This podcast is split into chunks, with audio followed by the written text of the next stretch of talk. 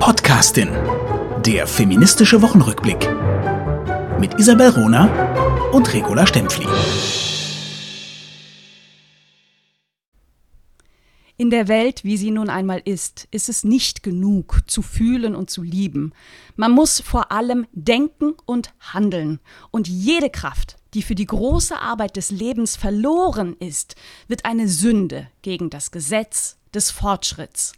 Könnte ein Zitat von Regula Stempfli sein, stammt mm. aber von mal wieder von Meisenbug 1816 bis 1903.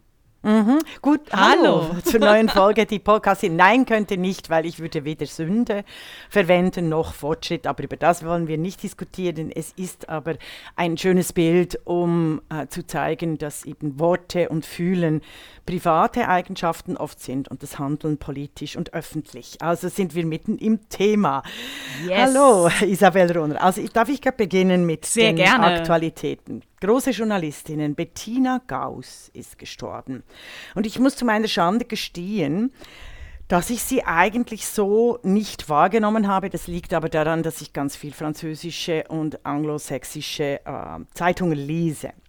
Ich habe sie leider äh, gerade kürzlich wahrgenommen, nämlich in ihrem Ekelstück über äh, Media 2. Also mm. wir erinnern uns an Julian Reichelt, wo sie ganz klar ihre Generation quasi äh, verteidigt hat, respektive das Frausein ihrer Generation äh, in einer Selbstbiografie so dargestellt hat, dass selbstverständlich die Frauen und Männer, die damals über die Hierarch Hierarchien hinweg Liebesbeziehungen eingegangen seien, äh, sich nicht zum Opfer gemacht hätten, also die Frauen nicht zum Opfer gemacht hätten.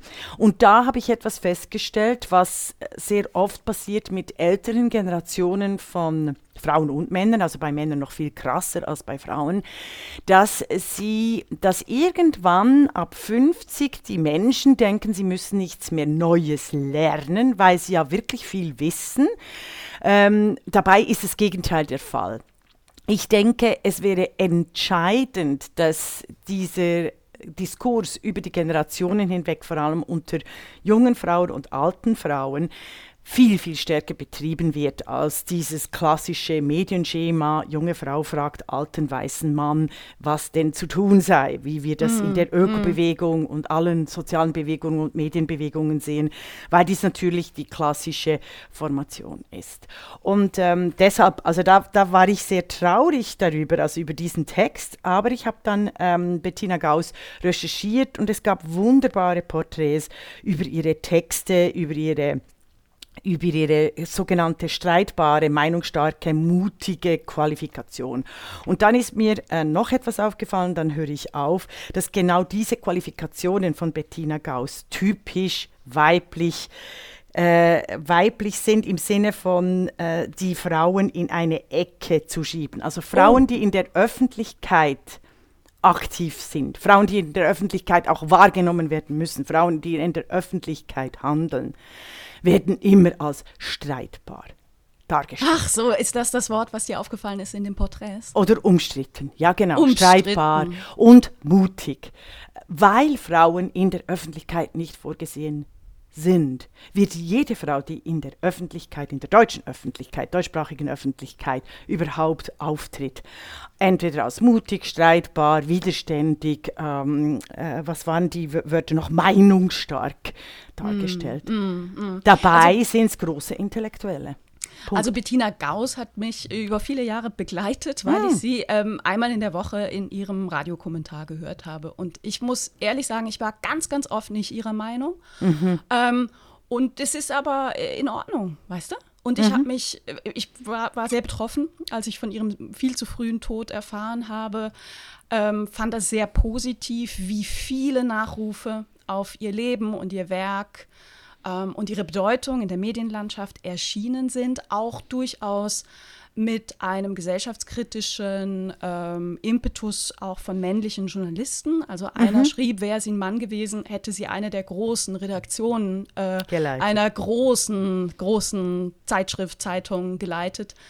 Ähm, das fand ich, ist mir aufgefallen als positiv. Ich frage mich dann immer, warum nicht zu Lebzeiten schon? Ne? Ja, ja. Und aber eben dieses Beispiel, also Bettina Gauss ist überhaupt keine Denkerin, wo ich jetzt viele Übereinstimmungen finde mit meinem Denken und und trotzdem sowas, es ist eben wichtig und ich ja, habe viel über ihre Meinung nachgedacht und ich habe ihre Kom Kommentare dennoch jede Woche gehört. Ne? Mhm. Und ich, ich finde das wichtig für unseren Bildungsdiskurs, unseren Meinungsdiskurs, unsere Meinungsvielfalt, auch unsere definitiv. Medienvielfalt in, ja, in Deutschland.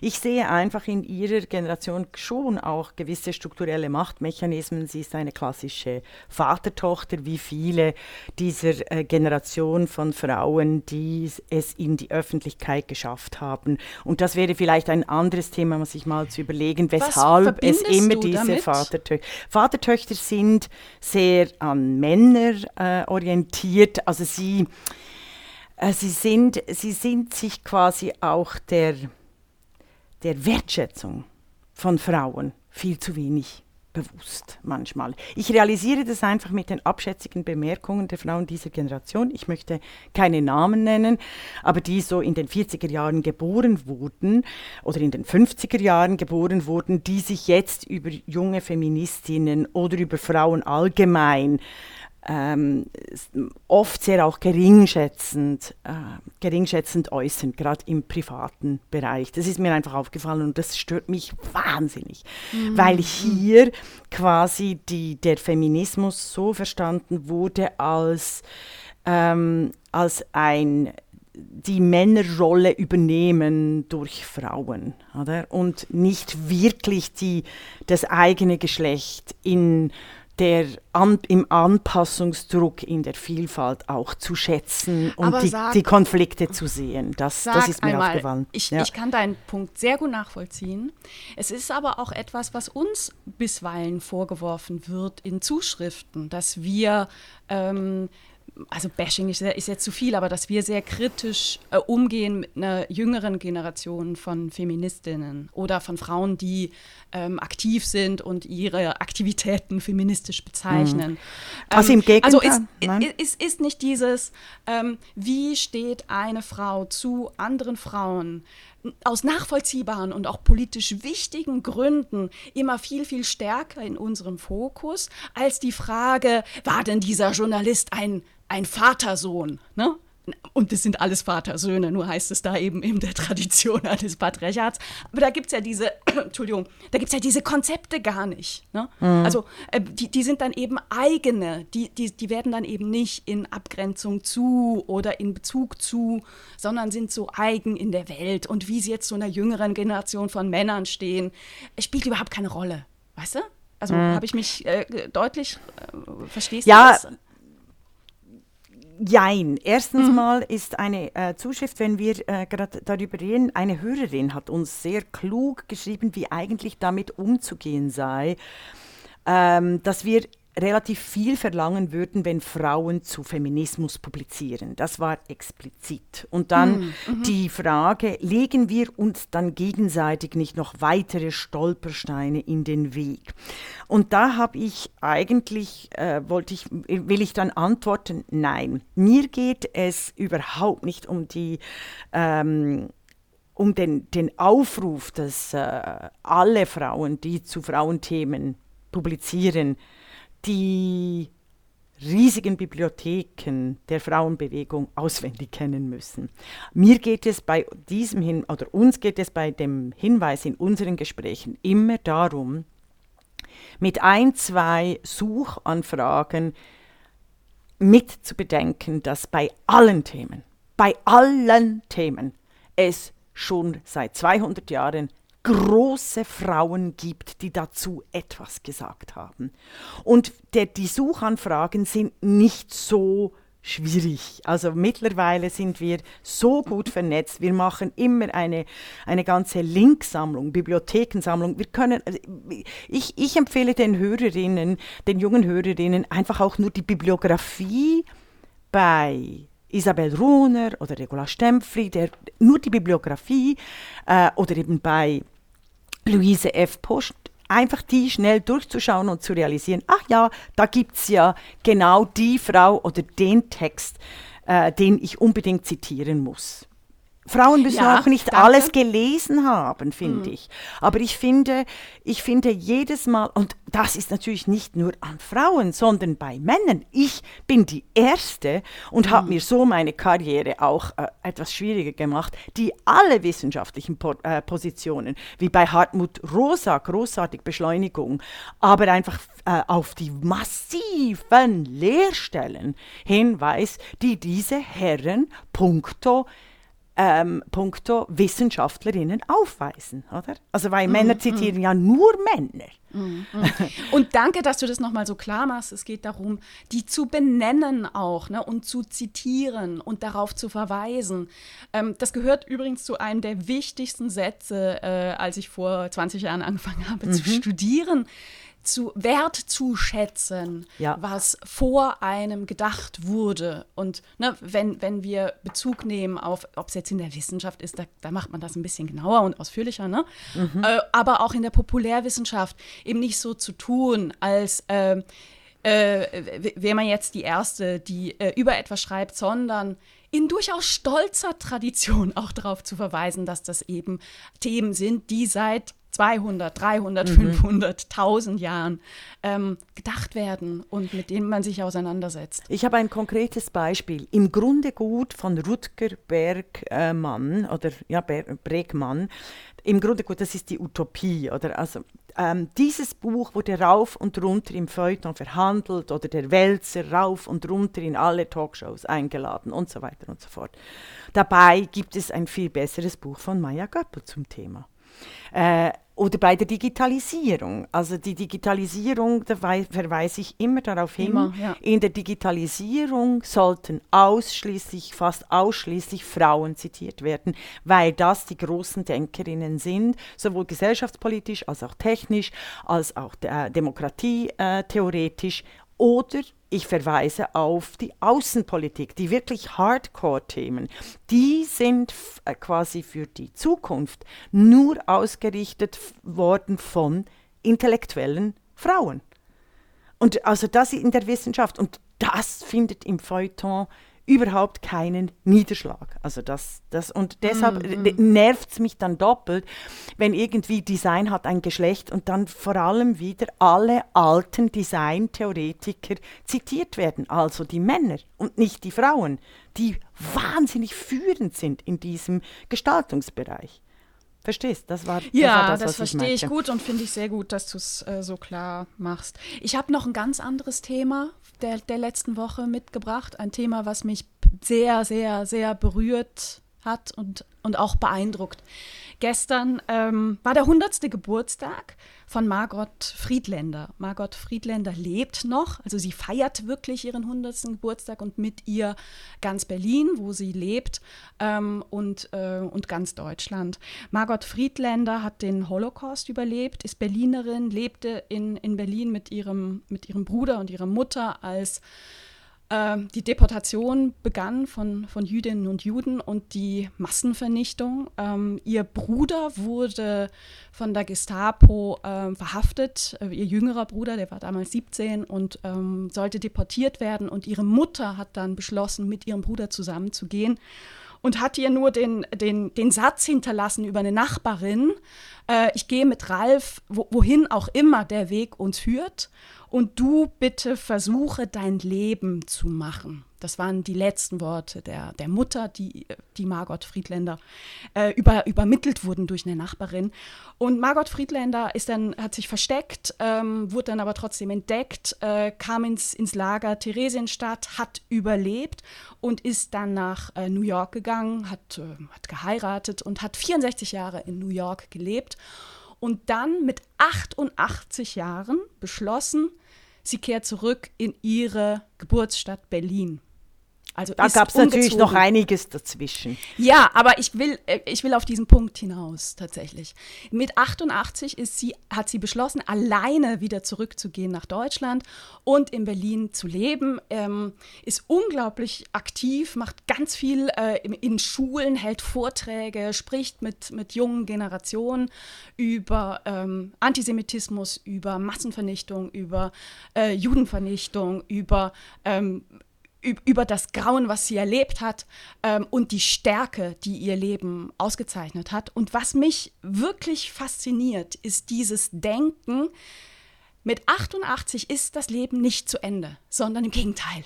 Ich, ich beginne nochmal neu und ich habe die, die Kraft, auch in einem neuen Land, ne, wo ich 64 Jahre nicht war, neu anzufangen, mich, mich, mich einzubringen, aktiv in die Gesellschaft. Also ich finde, das ist ein, ein Riesenvorbild an, mhm. an Mut und Tatkraft und an äh, Umgang mit Alter. Ich finde immer noch, wir leben in einer Gesellschaft, wo, wo, wo, wo äh, Videos viral gehen, weil äh, vielleicht 65-jährige Paare Rock'n'Roll tanzen. Hm. Ne, weil hm. man so eine bornierte Vorstellung hat von, von Alter und von gesellschaftlichem Wert. Mhm. Und ich mhm. finde, Margot Friedländer, also beeindruckt mich äh, zutiefst. Mhm. Und sie ist eine große Literatin, das wollte ich eben erwähnen, weil sie hat erst zu schreiben begonnen, ähm, als ihr Mann gestorben ist, der übrigens auch die Shoah überlebt hat, also die Auslöschung des europäischen Judentums, die sich bis heute zeigt, und hat erst da begonnen, äh, auch wieder ihre Muttersprache Deutsch zu entdecken und zu verwenden. Also äh, absolut, wir verneigen uns vor äh, Margot Friedländer, wunderbar, das war ganz wichtig. Ja, Hast du uns noch sonst zu, etwas wo, gebracht? Also was mich interessieren würde, ja, ich, ich habe noch was ähm, zum, zur Frauensession in, in der ähm, Schweiz. In der Schweiz. Ah. Ist übrigens eine Idee, die ich jetzt unbedingt an unsere Hörerinnen und Hörer, insbesondere in Österreich und Deutschland, herantragen möchte. Denn ich gehe davon aus, ihr habt wahrscheinlich nicht nichts davon mitbekommen, was am 29. und 30. Oktober 2021 in der Schweiz passiert ist. Da gab es nämlich eine Frauensession im Schweizer Parlament. Session heißen in der Schweiz die, die Sitzungszeiträume, also das, was in Deutschland eine Sitzungswoche ist im, im Bundestag, ähm, nennt, mhm. man, äh, nennt man in, der, in der Schweiz. Schweiz Session. Mhm. Richtig. Das heißt, ähm, das Bundeshaus in Bern war voll mit Frauen. 246 Frauen, die sich im Vorfeld äh, auf einen solchen Sitz im Parlament äh, bewerben konnten. 1400 haben das getan. Ähm, es wurde dann ausgewählt nach, nach den Regionen in der Schweiz, äh, sodass eben alle Landesteile, alle Sprachen auch vertreten waren. Es wurde auch äh, ein bisschen drauf geguckt, dass man äh, jung und alt ähm, zusammenbringt. Parteipolitisch, ne? ja. Mhm.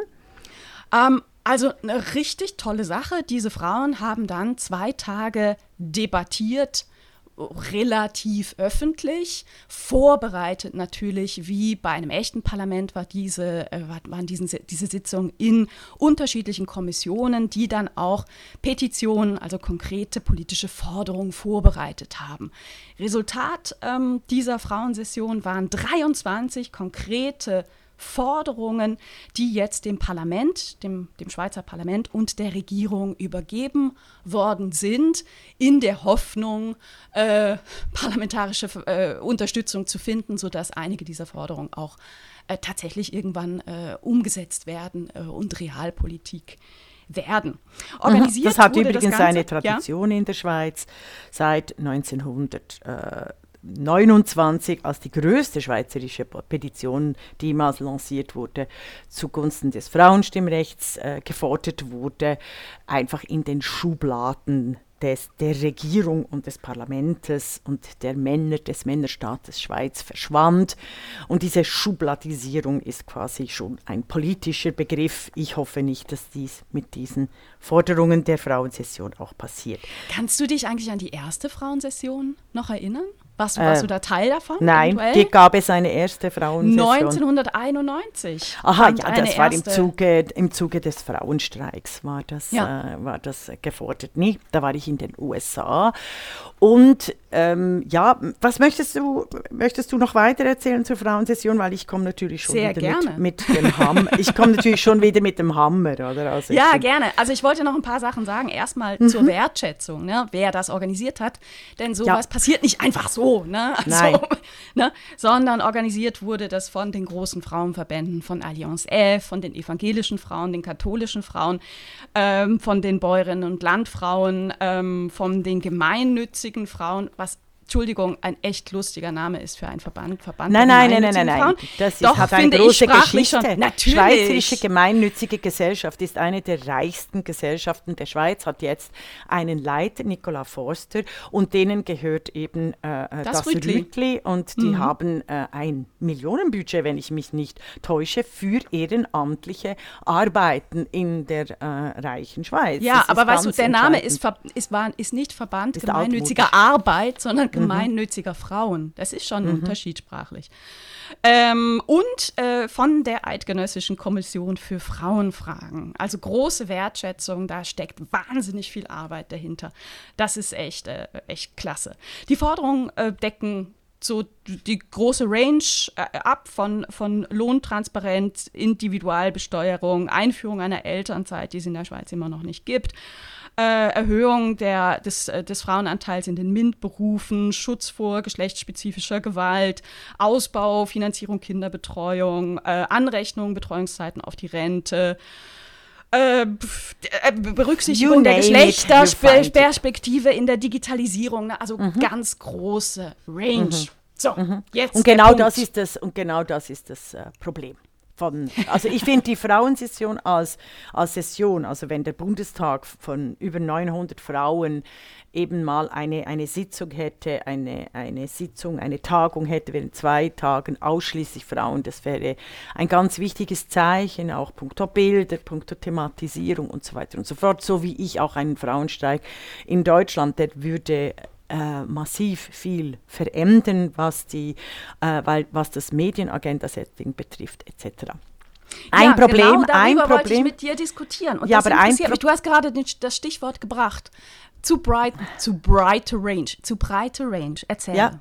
Ja, also es sind mir zu allgemeine Themen. Frauen sind immer das Geschlecht. Es wäre der Frauensession angemessen gewesen, weil 1991 war das große Thema die Erhöhung der Frauen, des Frauenanteils in der Politik. Der hat dann auch ganz klare Auswirkungen gehabt und zwar auf allen Ebenen. Wir hatten dann eben äh, eine Mehrheit von Bundesrätinnen sogar im Jahr 2011. Es gab äh, eine, einen Ausbau auf Gemeinde, äh, Kanton und Regierungsebenen in allen politischen Ämtern. Eine Universität Bern hätte sich nie erlaubt, einen Frauen leeren, äh, misogynen, ähm, inhaltsfreien äh, Democracy Passport zum Beispiel zu verfassen und, und, Der und, weltweit das, verteilt werden soll. Ja, über das, Na, kommen wir, über das kommen wir vielleicht noch. Also es ist mhm. ein großes Problem dieser Frauensession, ebenso wie beim Frauenstreik ist, dass die Fixierung auf das Geschlecht Frau, die Macht und die die Brandbreite, die Bandbreite, Entschuldigung, die Bandbreite aller Frauenforderungen, quasi die, das Agenda-Setting des äh, wirklichen Handelns verwischt, vernebelt und auch von den Medien genauso aufgenommen wird. Die Medien Aber haben kann man die da Medien nicht die Gegenthese einnehmen? Kann man nicht sagen, diese Breite der Range zeigt auch, in wie vielen Themen unserer Gesellschaft eben Frauen vernachlässigt sind bislang? Ich mag das vernachlässigt nicht. Ich mag, es geht Ignoriert. um, es geht na, für mich geht es tatsächlich einfach um die Demokratisierung. Ich hätte es mhm. natürlich viel äh, kämpferischer äh, formuliert. Ich wäre auch viel, das ist wie bei dem, dem Rütli am 1. August 2021. Mhm. Und mhm. let's face it, Isabel Rohner und Regula Stempfli haben jetzt ein Jahr lang 50 Jahre Frauenstimm- und Wahlrecht in der Schweiz zelebriert. Wir haben nicht nur, wir haben ganz viel darüber erklärt, erzählt. Wir zeigten die Struktur die, der sexuellen, der medialen und der juristischen Gewalt auf, die alle mit den, der Gleichberechtigung, der politischen Gleichstellung verbunden sind. Und was haben wir eigentlich ganz wirklich erreicht? Also wir haben eine große Hörerinnenschaft, also wir haben auch ähm, äh, unsere eigene Karriere weiter äh, verfolgen können.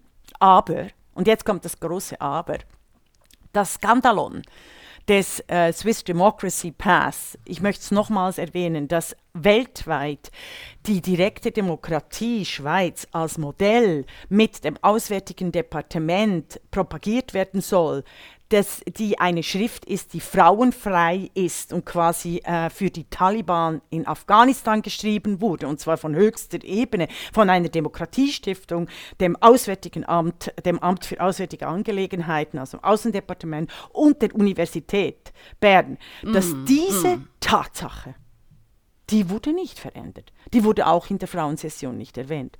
Und alles andere wurde erwähnt. Und das treibt mich um, dass Frauen sich nicht auf wirkliche Misogynie konzentrieren, die tatsächlich Frauen zum völligen Verschwinden bringt. Dass dort die Solidarität oder das Bewusstsein für politische Macht völlig verschwindet. Und das erkenne ich jedes Mal, wenn in der Öffentlichkeit eine Frau wieder aus ihrem Posten weggemobbt wird.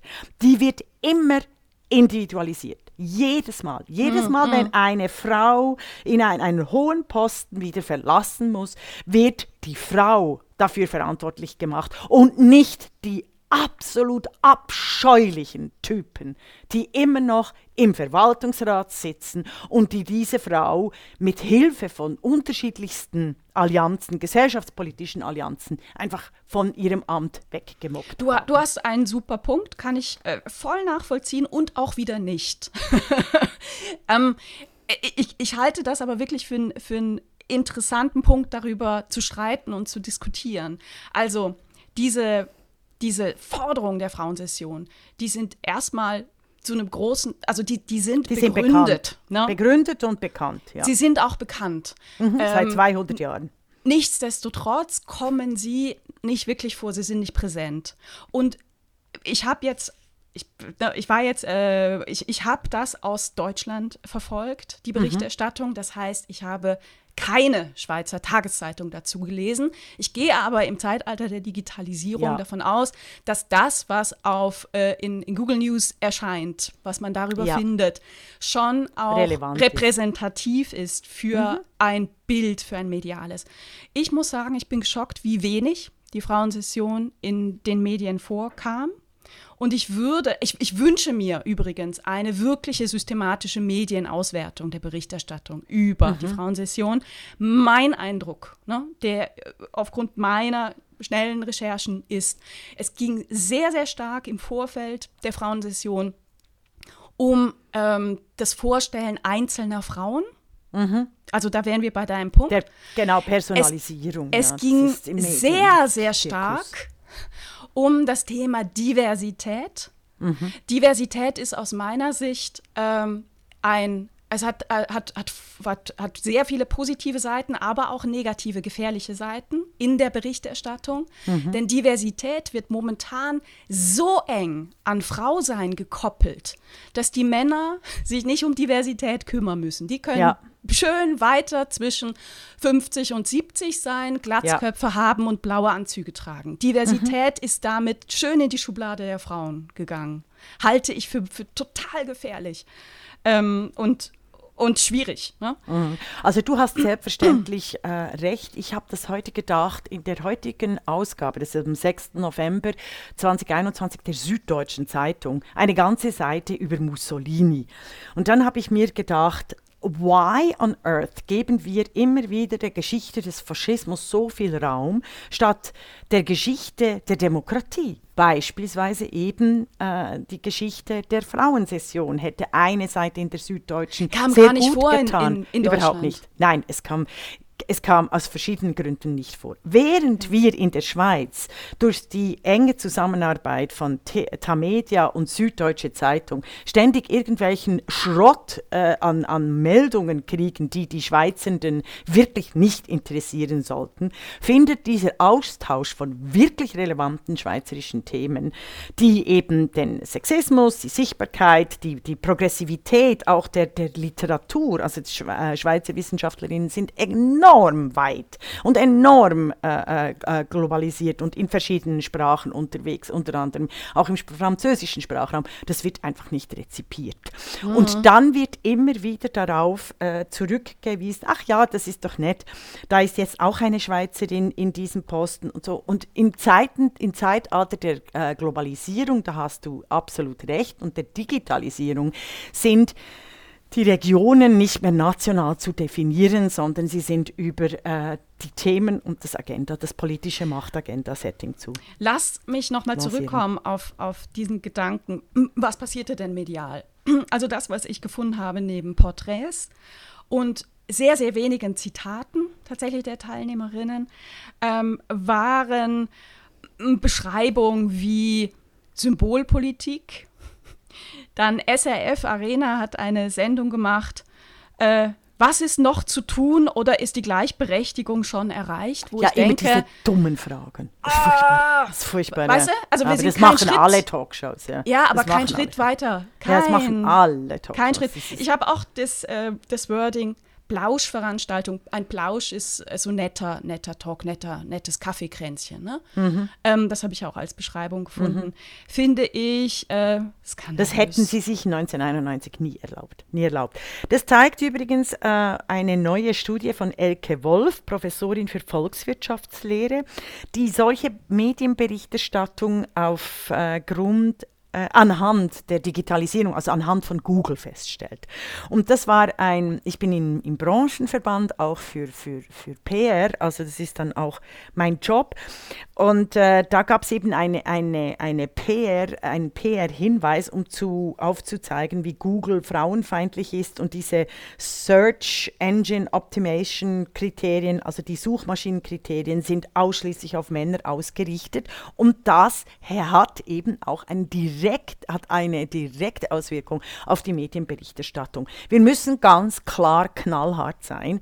Frauen geben keine Klicks. Es sei denn, sie seien nackt, jung, sexy, erfrischend oder irgendwie entsprechen ihrem Körperbild. Aber, Aber sonst machen sie keine, sonst machen sie keine Schlagzeilen, sonst mhm. werden sie nicht im, im Google-Rating, im, im Firefox oder irgendwelchen Browser-Ratings werden sie ähm, äh, übermittelt. Aber das dann, ist entscheidend. Regula Stempfle, dann kommen wir doch nochmal zurück zu deiner äh, These, ne? dass, oder deinem Wunsch, dass äh, die Frauensession Union grundlegender politisch hätte agieren müssen. Ne? Ich habe nicht gesagt grundlegender politisch. Nein, das ich hätte mich auf ein Thema. Nein, aber eben, okay. Isabel, ich hm. hasse hm. es. Ich hasse es. Ich bin wahnsinnig allergisch drauf, wenn mich Menschen zitieren und falsch zitieren. Ich beharre hier darauf, dass mhm. ich die Frauensession auf ein Thema konzentriert hätte. Und zwar beispielsweise die Gewalt in wissenschaftlichen Publikationen durch Unsichtbarkeit. Irgendwas so. Oder die Gewalt des fehlenden Geldes, also Kapital. Frauensession 2021 hätte an erster Stelle das weibliche Kapital stellen müssen, nämlich die absolut entscheidende Ursache in unserer Geldreligion äh, äh, herrschenden Demokratien, dass Frauen keine Chance haben, überhaupt zur Macht zu kriegen, weil sie schlicht und einfach über viel zu wenig Kapital verfügen. Hätte man machen können, indem man ankündigt, wir machen das jetzt alle drei Monate, was ein Riesenaufwand ist, natürlich auch ein Riesenfinanzaufwand, ja. aber egal. Und ja. jedes Mal zu einem anderen Thema. Ne? Ja. Aber ich hätte aber wirklich eine, ich hätte wirklich, ich finde immer, das haben wir 1991 gemacht. Ich finde, 1991 haben wir den Frauenstreik explizit für die Lohngleichheit lanciert und das hat geholfen. Also mhm. ich finde, die, die, das ist als, als PR-Beraterin in Politikfragen, ist es immer, je konkreter, umso mhm. besser. Je mhm. konkreter, das, das ist ja auch, das, das ist ja Eine auch der Botschaft. Fluch. Das ist, ja, aber das ist ja auch der Fluch der Demokratie, weil Demokratie hat eigentlich äh, das Allgemeinwohl im, im Zentrum, verstehst? Und das ist ja das Problem beim Lobbying, dass, es, äh, dass, dass die Einzelinteressen sich viel, viel besser organisieren lassen als eben Allgemeininteressen, als beispielsweise die Bezahlung von Care-Arbeit oder als, äh, äh als eben Kapital für Frauen. Das, das sind, und Frauenthemen sind oft allgemeine Themen und und Männerthemen sind ganz klar Lobbythemen, Einzelthemen, Single-Issue-Agenda. Und, und, ist das, das nicht ist toll, dass wir Tipp. Ja. damit ganz konkrete Tipps geben für Deutschland und Österreich, ja. für deren ja. Frauensessionen, die hoffentlich kommen. Ja, genau. Das ist dann mhm. eine, eine Single-Issue. Guild. Ich habe noch etwas, was ganz wichtig ist und Europarat. Hast du mitgekriegt, dass der Europarat eine Image-Kampagne für Diversity lancieren wollte mit einem Bild, das äh, zeigt, Beauty is Diversity, also Schönheit ist Vielfalt as freedom is in Hijab, so wie Freiheit im Hijab ist. Also dieses Bild ist echt krass. Ich werde es verlinken, also nicht für unseren Beitrag, weil ich will dem nicht zu viel Aufmerksamkeit geben, aber ich will, dass unsere Hörer und Hörerinnen dies sehen. Das ist links dann eine, eine normale, äh, also normal ist ja furchtbares Wort. Ich nehme alles zurück. Links ist eine weiße äh, Mittelstandsjunge Frau und rechts ist eine äh, Frau im Hijab. Auch ist dieselbe weiß. Frau. Ja. Dieselbe Ah, Frau. ist es dieselbe ja, Frau? jetzt Hab sind immer dieselben. gemerkt, Hast ja. du das Video? Hast du das Video gesehen? Äh, ja, ich habe. Also ich es kommen, irgendwie ja. 20 Frauen vor, ne? Und alle sind Das gut gelaunt und haben zum Teil Ja. richtig viele Haare und sind, äh, sehen selbstbewusst, äh, Mhm. fröhlich aus. Und dann sind sie immer gleich fröhlich, aber dann komplett verschleiert. Dann verändert ja, das sich das. eine, aha, dieses, das hat, ne, ja. Vor das- allem das angesichts der Taliban in Afghanistan ist diese Kampagne ausgerechnet des Europarates nichts anderes als zynischer Frauenhass. Und jetzt kommt's, da lieb ich die Französinnen. Ohne die Französinnen sind die einzigen, die in dieser äh, Diversity-Debatte, die den Hijab, die Burka mit einer Perlenkette gleichsetzen und trällern, ach, wir sind doch alle gleich. Dabei ist ein Hijab nur dann zu tragen, wenn er aufgespießt ist auf einem Stück Holz und die Frauen lachend in die Kamera und den Hijab quasi wegwerfen. Das ist die einzige Art und Weise, einen ja. Hijab zu tragen. Also Und dafür kamen Da- Frauen im Iran ins Gefängnis, ne? weil sie das Kopftuch auf. Sie werden gefoltert, Stäbe. Gefängnis, sie, werden, sie sind im, im Hungerstreik, sie werden weggesperrt, sie werden ermordet. Also bitte, Frauen und Männer, es reicht. Und glücklicherweise haben wir Frankreich, weil die Jugendsekretärin Frankreichs, Sarah El Ari, Sie ist fantastisch. Also es sind viele, viele wie Sarah El Ari, äh, fantastisch und großartig, weil das alle Franzosen und Französinnen sind, die ähm, äh, einen Hintergrund haben, also äh, ähm, und äh, aber sich und sich in erster Linie als Französinnen und Franzosen definieren, eben laizistisch. Und ähm, wir we- werden sie verlinken und ihr unglaubliches Engagement, weil, weil sie war die Einzige, die sofort mit ihrer politischen Position, deshalb ist es so wichtig, tolle Frauen in den politischen Positionen zu haben, beim Europarat interveniert ist. Frankreich ist ein Mitglied und äh, gesagt hat, es wird sofort, äh, Frankreich äh, äh, wird alle Gelder sistieren. Sie, ähm, Frankreich, äh, sie, sie wollen nicht nur, dass, die Europa, dass der Europarat sich von dieser Kampagne distanziert, sondern diese Kampagne muss von heute auf morgen ähm, vernichtet, abgestellt und äh, äh, in die Mülltonne geworfen werden. Und bevor jetzt die Schweizerinnen und Schweizer sagen, ach, Europa, da haben wir ja nichts mit zu tun. Nein, Ja. nein, nein, nein, nein. Wir sprechen hier über den Europarat.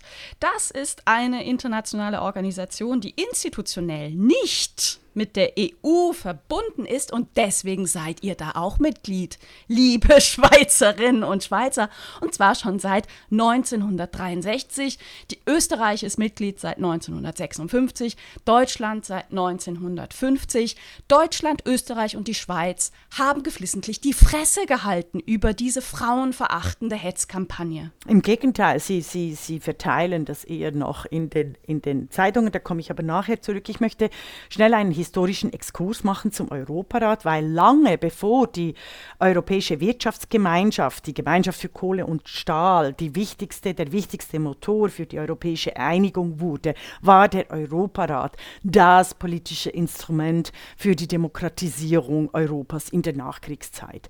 Der Europarat war sehr wichtig auch für die Frauenrechte, äh, Rechte, weil der Europäische Menschenrechtsrat sehr fortschrittlich und ähm, äh, sehr klug die Grundrechte äh, für Frauen, die Gleichstellung explizit niedergeschrieben hat und äh, enorme wichtige demokratische und gleichstellungspolitische Forderungen äh, für alle Minderheiten und äh, für Frauen und Kinder ganz früh, avant la lettre, fixiert und definiert hat und die Länder, die jeweiligen Länder auch immer wieder äh, verurteilt, also die Mitgliedsländer, wenn sie den Menschenrechtskatalog nicht gewährleisten.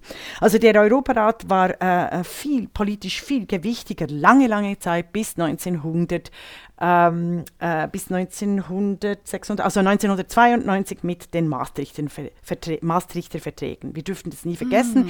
In der Schweiz war der Europarat auch entscheidend für den Marsch auf Bern 1968, oh, ja. weil die Schweizer Regierung, haltet euch fest, das passiert übrigens immer wieder, weil die Schweizer Regierung tatsächlich die Europäische Menschenrechtskonvention unter dem Vorbehalt des Frauenstimm- und Wahlrechts unterzeichnen wollte. Und das war dann tatsächlich den Frauen genug. Also es geht nicht an, Mitglied einer demokratischen Organisation zu werden, mit dem Vorbehalt, dass das Frauenstimm- und Wahlrecht nicht automatisch eingeführt wird. Also und das hat mhm. dann eigentlich letztlich auch den politischen Druck erhöht in der Schweiz, in diesem absolut rückständigen, misogynen, frauenfeindlichen Land äh, des Frauenstimm- und Wahlrecht, das eine Gewalt gegen die Frauen pur ist, ein, wieder einzuführen. Ja. Also und, dies ist der also, Hintergrund. Und, ja, ausgere und, ausgerechnet dieses Gremium äh, fährt nun auf dieser äh, völlig verfehlten sogenannten neuen Feminismus, hat aber nichts mit neuen Feminismus Feminismus zu tun, sondern irgendwie auf einer islamistischen Kampagne. Wir haben es dann untersucht. Das hat übrigens auch äh, die Jugendsekretärin gemacht in Frankreich, die Sarah El Ari.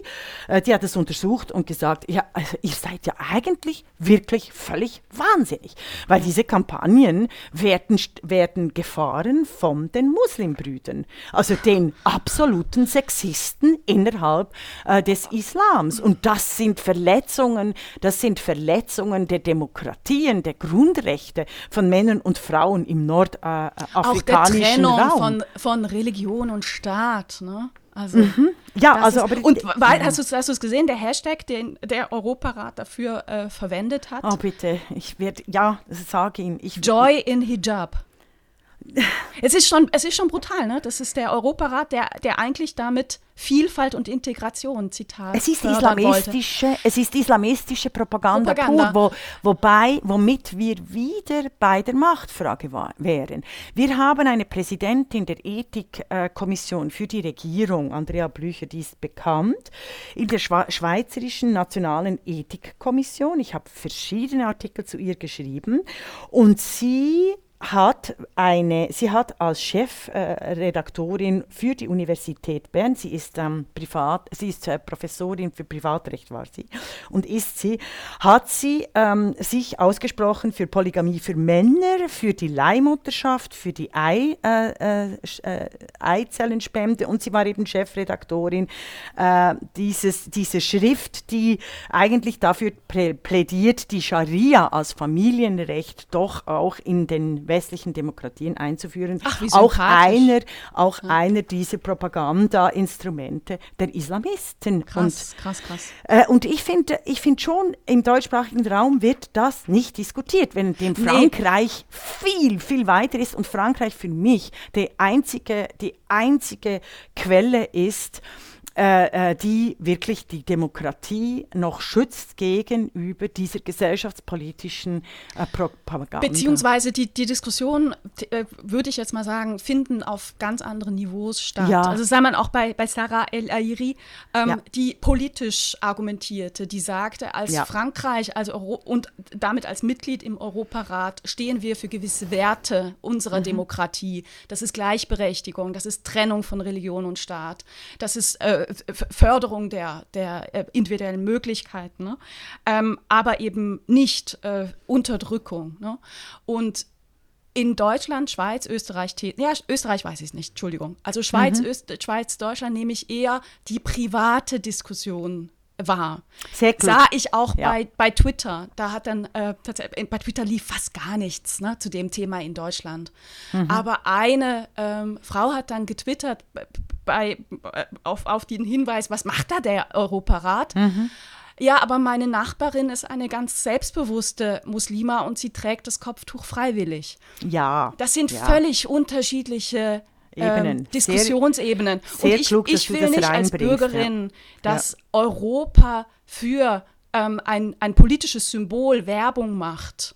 Weil ja. da, das ist es. Ne? Und die EU fördert das auch mit 340.000 Euro ähm, Steuergeld, ne? mhm. die gegen unser Grundgesetz und gegen die europäische Verfassung übrigens sind. Mhm, mhm. Definitiv sehr, sehr, sehr gut, dass du das hereingebracht hast. Habe ich völlig in, der, in, in, in meiner in meinem Entsetzen über den medialen und wissenschaftlichen du. Diskurs, in meinem Entsetzen darüber, äh, als ich recherchiert habe, in meiner völligen Fassungslosigkeit, what on earth is happening here, habe ich völlig vergessen. Ich finde es nochmals, ich möchte es wiederholen, mhm. was Isabel Rune gesagt hat, die Unterscheidung zwischen öffentlich und privat ist hier entscheidend. Es geht um äh, die, die politische Gleichstellung und eben um die Symbolhaftigkeit eines Unterdrückungsinstrumentes, für das mehrere hunderttausend Frauen ermordet, ins Gefängnis geworfen werden und sich eigentlich äh, und sich grundsätzlich gegen diese Versklavung wehren und wir unterstützen sie nicht, wenn äh, der Europarat als äh, demokratische Institution hier eine solche Kampagne führt. Das ist unfassbar. Und das, und das ausgerechnet im Jahr 2021, äh, wenn die Islamisten Kabul wieder erobert haben, die Mädchen, äh, immer, äh, die Mädchen nicht mehr in zur Schule dürfen und die Frauen nicht mehr studieren. Ich freue mich schon auf unser nächstes gemeinsames Denken. Das macht so Freude. Das ist eine große Erfüllung. Vielen Dank.